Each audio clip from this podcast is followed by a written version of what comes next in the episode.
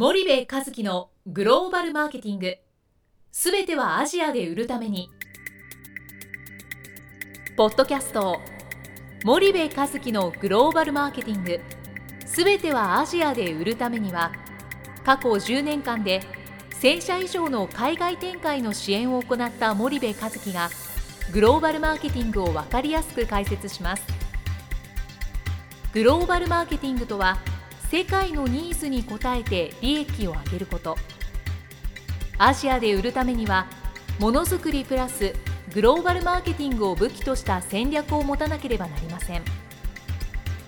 日本には素晴らしい企業が多く存在します。その企業とともにアジア市場を目指したい。再びジャパンアズナンバーワンと呼ばれる時代を作りたい。森部一樹はそんな思いを持ちながらこの番組を皆様にお届けいたします。皆さんこんにちは。スパイダーの坂西です。えそろそろ皆さん東が恋しくなってくるかと思うので今回で最後かと思います。森部さんお願いいたします。えー、皆さんこんにちは。森部です、えー、東より坂西の方が全然いいですね、えー、ただまあ次回ぐらい多分東になっちゃいますんで、えー、よろしくお願いします、えー、さて、えー、今回は303回目。で、えっと、300回記念からずっと明治大学の大石先生にお話をお伺いしてますが今日があの大石先生の最後の登場になります。次大石先生にお会いできるのは400回になりますので、えー、1年ぐらいまたかかると思います、えー、大石先生すいません。最後ですけどもよろしくお願いいたします、はい、引き続きよろしくお願いします、はいえー、今日はですね、あの、大石先生が、えっと、長年やっているグローバルマーケティング研究会、えー、略してグマ研の活動についてお聞きしたいんですが、なんか最近、えー、会員数が1800名を超えたということをお聞きしたんですけど、あの、この会の内容、趣旨に関して、あの、お話をいただいてもよろしいでしょうか？はい、えー、歴史的にはですね1999年に、日本商業学会のワークショップとして始まりました。で関西の研究者2名関東の研究者2名計4名の、はい、まあ、発議でもってやろうとい。うことで、はい、えー、何十名か集まって、えー、やったわけです。はい、ワークショップというのはあの全国大会の前日に、えーまあ、開いてやるんですね。でそれを何回かつまり年に1回を何回かやってたわけです。はいはい、でそのうち、えー、私は明治大学ですからあの東京の都心にいて、はい、でそこで、えー、何か研究会ができないかというと、まあ、いや我々はこういう形で年に1回やってますよっていう形でしたが、はいはい、いやそうは言っても自分はその商業学会も入ってないしそんな地方まで行けないと。うんいうところでじゃあ明治大学でちょっとやりましょうかと、はい、で最初やったのはサムスンのいわばあグローバル戦略グローバルマーケティング、はい、特に広告をですね、はいはい、電通の高橋さんとかあの博報堂の小野寺さんなんかでやったんですよ。でそこに集まった人たちが非常に面白いという話になってですね、こういう会をまた開いてくれと、はい。はい、で私が暇な時にはやりましょうという形で、えー、何ヶ月に1回かいい報告者が出たらやると、はい、でところがそのうちにですねええー、先月は私に案内が来なかったんですが私はクビになったんでしょうかとかいう実務家がいてですね、はいはいはい。はい、いやそんなことはないと、はい、私は暇な時にやるという約束でしょとかいう話だったんですが、はいはい、なんかいつの間にか毎月やるのが当たり前みたいになっちゃってそれで今はほぼあの私が海外出張とかで1か月以内とかいうことを除いた、あ例外的なことはあるんですが、大体毎月やっていると。やってますね、はいそれでここ数年はだいたい毎日1人のペースで会員が増えてますので、はい、えー、もう一気に1800を超えてもうすぐ1900ぐらいになるすごいな。で毎月200人から300人集まって例会を開いている、はいはい、こういう会になってしまって。きてますよね、はい、私もちょっと海外出張がない時には極力行くようにしてるんですけど2300人普通に来てますもんね、えー、であの企業の偉いさんを招いてそこでお話をしてで最後に先生があの話してくださるんですけど基本は外部の講師をお迎えしてその先生に、えー、グローバルに関する内容でお話をしていただくと。そうですね。群馬県の特徴は大きく3つあると思うんです。はいはい。で一つは完全無料ということですね、はいはい、えー、会費も必要なければ参加費も必要ない、はい、その代わり報告者どんな偉い人どんな遠くから来てもらっても、えー、謝礼も払わなければ交通費も一切払わないと。全てタダだと。で大学にもお願いしてこれは教育の一環であるからっていう形で会場費もタダにしてもらってるわけですね。はいはいはい、だから懇親会の実費以外は1円もいらないというのが第一の特徴ですね。はいから2つ目の特徴は報告60分失業等60分という、うん、普通のセミナーにはないこの失業等60分があるわけですね。はいはいはい。で皆さんの協力で、えー、質問も短くし合ってもらいますし、うん、ですから多くの方が参加できる、うん、平均して、まあ、20名から25名の方が質問をされますから、はいはい、えー、こんなあの会はなかなかないということですね。でまあ、3つ目の特徴は、えー、我々がこれを通じてやはり日本企業の、うん、えー、競争力回復につなげようという、うん、まあ、共通の思いを持ってやっていると、はいはい、でもちろん外国人の方もおられますから、はい、その方々は自国の企業の、まあ、活性化なりね、はいはいはい、自分たちの関与しているその組織の活性化なりにお役立ていただければいいんですけども。はいはいはいえー、そういう思いで集まっていますから業界を超えてやってるので、うん、ある例えば食品会社の方がお話になるとそのライバルの企業の方もおいでになるわけですね。うんでもできるだけそこに、えー、自分たちの抱えている問題点を包み隠さず話していただいて、はいはいはいはい、それでみんなで問題を共有してみんなで考えましょう、はいはいはい、でそれを持ち帰って自社のそのグローバルマーケティングに役立てていただくと。いうそういうその趣旨を持ってやっている。こういうその3つの特徴があるんですね。はいはいはい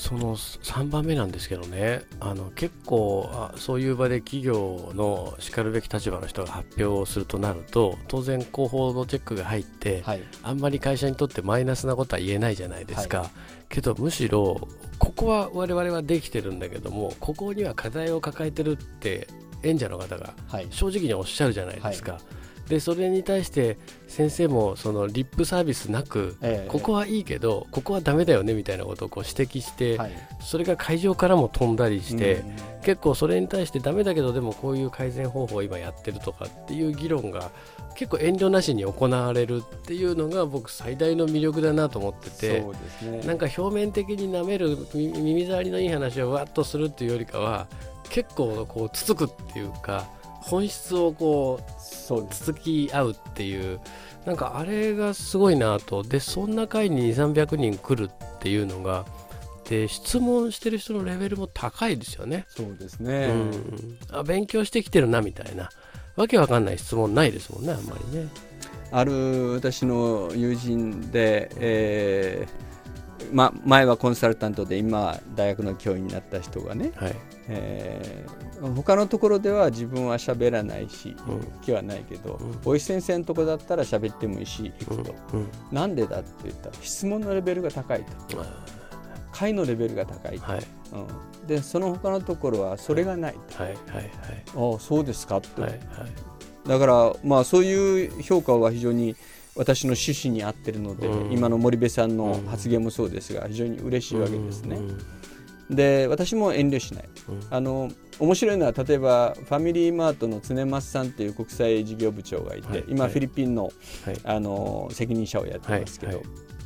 彼が報告してくれた時にやはり広報のあの責任者の下がフロアにいたわけです。うん。うん、で常松さんが実はそのゴベンとの契約書の内容まで話し出したわけ。です、はいはいはい、だから候補が一生懸命止めてるんですね。でその後、えー、懇親会でその候補の方が「もうあそこまで話すとは」とか言ってでもあの別にねニコニコ笑ってやってるので、まあ、許容範囲だったんですけども、はい、常松さんがそのいわば世界のその1万2000社を全部開拓した人ですから、自分が最初どういう失敗をして、この契約書をこういうふうに作り変えて、うん、えー、克服していったかっていう詳しく話してもらったわけです、でそういうところがねみんなすごく勉強になるわけですよ。きれい事でねいやこんなにしてうまくやってますというだけの話ではなくって最初は僕もこういう失敗をしましたと。それから学んでねその前は10ページぐらいの契約書が今100ページ超えますと。で、えー、今離婚する時の条件は高校ですということもきちんと書いて出すようになりました。でそういうものをやっぱり出さない限りはですねあのフロアにいる人たちもみんな経験豊かな人です、まあ、学生とかねもちろん研究者もおられますからあれですけども、だからそれがうちのその一つの特徴だろうなと思っているんですよね、うん、なんか結局日本の社会というか、まあ、この全体としてね、うん、失敗がノーじゃないですか、はいはい、基本的に、けど失敗からしか成功なんて絶対生まれないし、はい、パーフェクトに成功し続けるなんてあなた神ですかっていう話になっちゃうんで、絶対失敗ありきだしグローバルで事業をするなんてのは失敗の連続で最後に勝つみたいなね、そういう世界だと思っててけど多くの企業が、えー、なんか自分たちの失敗を語らず成功したところだけをこう語る、うんうんうん、けどそんなの見る人が見たらいやいや何言ってんのっていう話になるし 日本企業と比べたら成功かもしれないけど先進グローバル企業と比べたら失敗だよねみたいなのもあるしね、はい、けどそういうことを包み隠さず私たちは失敗したけどそれをバネにこう成功したとか、うんうん、えー、ここは課題だけどここはいいよねみたいな指摘がね、こう双方向にあるあの回は本当に素晴らしいと思っててなんかうん、本当舐めるようなセミナーいっぱいあるじゃないですか。あのー多分それは私のキャラクターもあると思うんですね、あの全然遠慮せずに言うし、はい、例えば日立製作所の鈴木岳さんが、うん、あの日立の車両をイギリスに売り込んだ例を話された時に最初2回の入札で失敗したと、うん、で日立の本社の方からもうやめろと、うん、無理だと、ヨーロッパに売り込むのは。でもあの3回目もう1回だけチャレンジさせてくれと、はい、でスタッフで10項目のまずかった点を挙げて、はい、それを全部1つ潰していくという形で3回目にチャレンジして、まあ、うまくいったと。そういうそのプロセスを詳しく話してもらったんですね。はいはい、とみんなあそうかと。単純にねあの成功した簡単に成功したわけではないとかこういう話になるわけですね。あるいは今あの森永製菓の取締役やってる、うん、あの山下光弘さんが、うん、えー、自分のビジネスの原点はタイで会社を潰したことだと。うん。その閉鎖した時従業員を解雇したその悔しさが、うん、その後の自分のビジネスのね、はい、原点になってるという話をこう延々とされると、やっぱフロア、涙が出るわけですよね。はい、うんでもそういうことがやはりあのみんな共感をして、うん、よし自分たちはじゃあその時にはこうしようとか考える、うん。うん、だからきれい事成功物語を私は聞きたいわけではない、そうですね、みんなで問題解決する、はいはいはい例えばキッコーマンの茂木治さんにやってもらった時に、うん、あるあの中国のコンサルタントで、まあ、上皇とっていうのがいますね、有名な人がいるんですが、彼がフロアから、いやキッコーマンは中国でうまくいってないっていうのをしつこく言うわけですね。茂木さんは真面目な人だからそれに対して「はいそうです」みたいな形で一生懸命答えられるんだけどそのやり取りがねすごくバトルになってはいるけどもあのリアリティがあってあの決しておためごかしではない。まあそうですね。でももちろんね会社の人間ですから皆さんあの会社のことを悪く思われたくはないので、あの当然そこの一定のセーブはあるんですけど、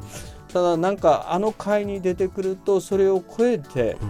あの本当に先ほどの3つ目の特徴で言った、なんとかこう全体でオールジャパンで日本を良くしようというところにみんな修練していくと。そうですね、えーそこは非常にありがたいですね。その回僕ちょっと出席してないですけどジョさんのスイッチ熱いスイッチ入ったとこ見たかったですね。僕止めたんだよ。止めたんだけどね止まらないんでしかも茂木さんすごくあの温厚ないい人だからそうそうそう。困ったでしょうね。ね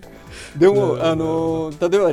儲かってるかとかそういう話もそうだし、はい、でもちろん答えられなければ、うん、そこの売上高いくらだ利益はいくらだかっていう質問が出るわけですよね。あのなかったら私が聞く場合もあるけど、はい、でもちろんコンフィデンシャルで答えられないということもあるんだけど、はい、多くの方はまあギリギリのところで、うん、あの回答してる大体そういう責任がある人が来てるんで、そう、ね、えそういう点で言うとやはりあの話しやすいというか、またその覚悟を持って来てくださいって僕は事前に必ず言うんですよ。はいはいはい。ライバル企業も来ます、はい、だから失礼な質問も出ます、はい、うん、でも私は止めませんと、はい、それがうちの会の特徴だからと。素晴らしい、うん、そこまで言ってあれだけ演者が集まるって先生の人望ですよねもうね。うん。毎月あんなそうそうたる。まあそれも、あの分かりませんけどあの会員の方の紹介もありますしね、ただ僕は必ずそのお願いをするときに先ほどのような思いを正直に言うわけですよ、でお金をもう一銭も払わないことも言うわけですね。はいはいで、えー、それでよかったらお願いします、うん、でも多くの方はそこに賛同してやってくれる、はい、日産のその副会長のあの、はい、がおいでになる、はい、でその時も日産の本社に行ってこう話をしてたら、まあ、最初はあの日産のグローバルマーケティングの責任者オランダ人なんですが、はい。はい、まあ、その人を紹介しましょうかねみたいな雰囲気だったんですよ。でもあの話を聞いてるとじゃあ私がやりましょうみたいな形になってあいいですね。その会話いいねって。はい、で、まあ、今回はあの多分今年の後半か来年の頭ぐらいには今産業革新機構の CEO ですから、はい、まあ、その話をやっていいよっていう話もしてもらってるわけです、ね、なるほどだからその報告者の方にとっても茂木さんなんかもおっしゃいましたけど、はい、あのもうその後に会員になられたんですけど、うん、あの自分も勉強になった、はいはい、でもう一回自分たちのビジネスを振り返るいい機会だった、はい、いろんな意見もらって、自分たちのビジネスを相対的に見ることができた、うん、うん、で当然参加者の方もね、うん、たくさんのそういう生々しいお話を聞くことができて、しかも普通のセミナーと違って60分の質疑応答があるわけですから、それがいろんな専門家が右から左からね、えー、いろんな質問をしてくるわけで、そこがまた勉強になる。勉強になりますもんね。えー、で熱い議論を交わした後あの近くのあの、えー、なんていうんでしょうなんとも言えない。あの 安い居酒屋でございますが、えー、安いイタリアン居酒屋で、えー、みんなでご飯食べてあの仲良くなるみたいなね、いいですね、ね、ただね、その前にここ3年ぐらいは、その失業等の終わったと、私のその10分間ぐらいのまとめをするのがもう義務になってきたんですね。でこれがね実務家の方にまた結構評価がよくって、うんいいねうん、あのいわゆる事例は非常に面白かった、うん、詳細で勉強になる、はい。はい、ところそれを私がこう理論的というか論理的というか、そういうふうにまとめることによって、うん、あそこを自分たちもこうじゃあ使えるなっていう形にこうなっている。つまり僕ら学者の役割っていうのは所詮その実務を知らないので、そこの実務家の方がいろんな事例を聞いてそこからある一般的な論理を導き出すことですよね。はいはいはい、これ数学で言うなら基礎的なことですよね。はいはい、でそれを提示すれば全然業界が違ったり、はい、企業規模が違ったりしても、はい、ある程度活用できるものになる。うん、とか事例だけ聞くとあ俺はそれはキッコーマンだからできたんだとか、日産だからできたんだ、うちみたいな中小企業はできないとかね、こういう話になって、はいはい、だから多分そこの点が実務家の具体的な事例と我々学者のある一般化論理化っていうのがうまくそのマッチングしてきてるのかなっていうのは今思うんですよね。わかりました先生。そしたら最後にあのー、この先生がこういう群馬県含めていろんな活動をなんか無償でやられてるじゃないですか。でお金先生それ取れますよって僕たまにあの 言いますけどもね。取らずにこうやられてる。これって先生のどういう思いがこのグローバルマーケティングとか日本企業とかグローバル化の中にこう秘め秘められてるんですかね。うん。何のために先生はこれを何ですかね。あの自分でもあんまり考えてやってるわけじゃなくて戦略立ててやってるわけじゃなくて結果的にこうなった、まあ、創発戦略と、まあ、計画でいうやつですよね。はい。はい。ただ先ほどあの役員報酬の高のところでもちょっと、うん、あのまあ、前回ですか、話しましたけど、はい、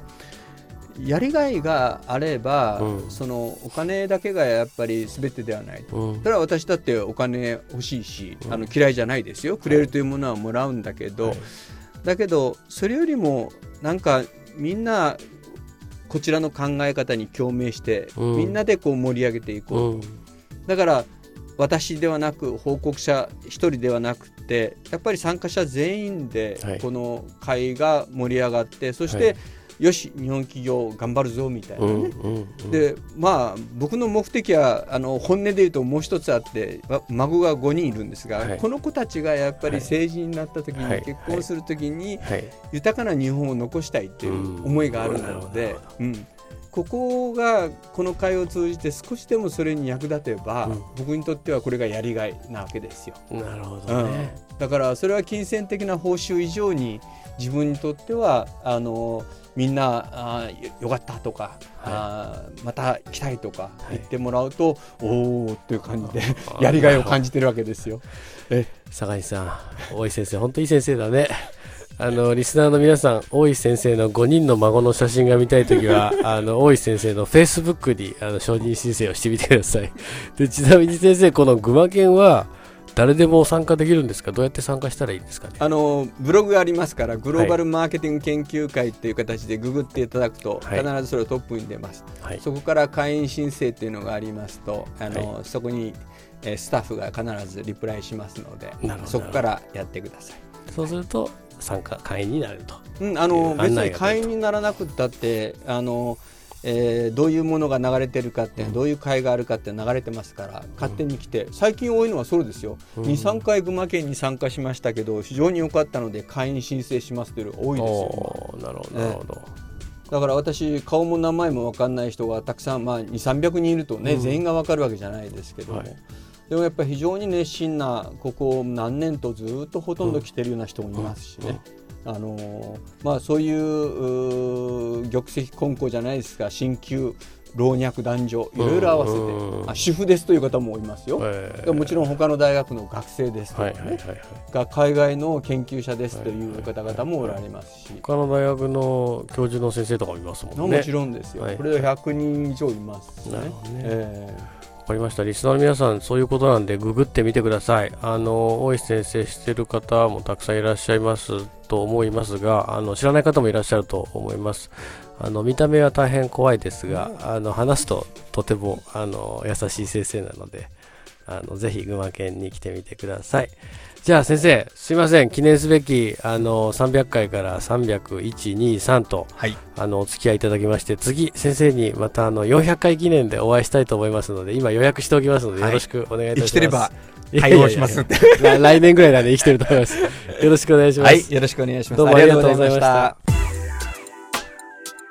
本日のポッドキャストはいかがでしたか？番組では森部和樹への質問をお待ちしておりますご質問は podcast アットマーク spydergrp.com ポッドキャストアットマークスパイダー grp.com までお申し込みください。たくさんのご質問をお待ちしております。それではまた次回お目にかかりましょう。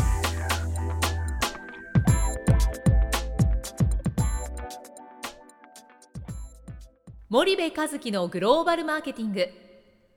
この番組はスパイダーグループの提供によりお送りしました。